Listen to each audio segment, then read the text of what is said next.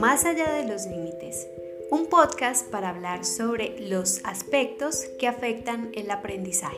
Hola tripulantes, hoy queremos conversar sobre algunos trastornos de aprendizaje o posibles diagnósticos que afectan este conocimiento. Estas son aquellas dificultades inesperadas, específicas y constantes que impiden la adquisición de algún tema específico pese a una instrucción convencional, nivel de inteligencia y oportunidades socioculturales adecuadas. Estos trastornos se incluyen dentro del grupo de neurodesarrollo e interfieren con el aprendizaje de habilidades académicas y o sociales y a menudo coexisten con problemas de conducta, de estado de ánimo y o de ansiedad. Se identifican con un grupo de profesionales expertos, normalmente encabezados por un psicólogo, el cual debe ser el responsable del diagnóstico y será además el encargado de recoger a través de la historia clínica cómo ha sido el desarrollo y la conducta del paciente desde el embarazo hasta la actualidad.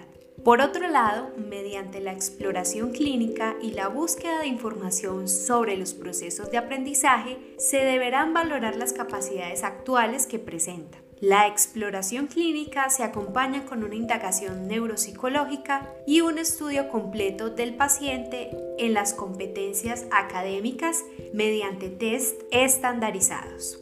El objetivo con los trastornos del aprendizaje es que sean detectados a tiempo y se diagnostiquen de manera correcta para ser tratados efectivamente sin exponer al paciente a experiencias fallidas. Es importante resaltar que cuando se padece de cualquier trastorno es necesario contar con el acompañamiento de personas cercanas, familia y amigos, pues ellos serán la guía para el proceso de aprendizaje y enseñanza. Además de lo anterior, es necesario iniciar o practicar técnicas específicas individualizadas que deben comenzar en el momento más temprano posible. Muchas de las limitaciones pueden ser físicas o mentales y en algunos momentos, según la Fundación Adana Barcelona, se puede contar con asesoramiento y pautas a la familia, reeducaciones psicopedagógicas y consulta y seguimiento psicológico. Cualquiera que sea tu condición, es recomendable enfocarse hacia la motivación